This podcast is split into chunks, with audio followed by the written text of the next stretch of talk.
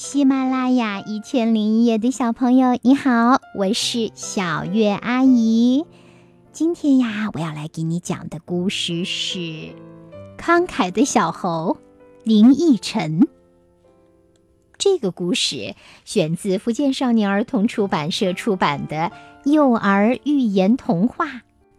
一天，猴妈妈让小猴去森林里摘果子。小猴挎着两只篮子，蹦蹦跳跳地出发了。小猴爬上桃树，摘了一篮桃子；又爬上枣树，摘了一篮枣子。他开开心心地往回走。半路上，一只老态龙钟的大猩猩迷了路，快要饿死了。小猴赶紧把一篮桃子送给他救急。大猩猩患了老年痴呆症，不知道回家的路。小猴还千方百计联系上了他的家人，把大猩猩送回了家。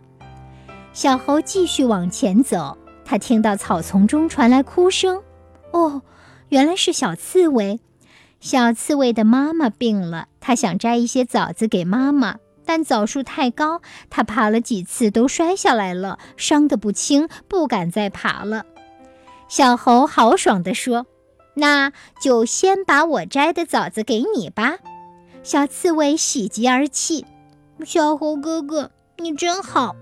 小猴问：“要不要我帮你送回家？”小刺猬说：“不用，你只要把枣子倒在地上就行了。”小猴就把枣子倒在地上，只见小刺猬就地打了个滚儿，枣子全扎到他的刺衣上了。小刺猬背着枣子，千恩万谢地回家去了。小猴的两只篮子都空了，他把事情的来龙去脉告诉了妈妈。妈妈不仅没有埋怨，还表扬了他呢。祝你有个好梦，晚安，宝贝。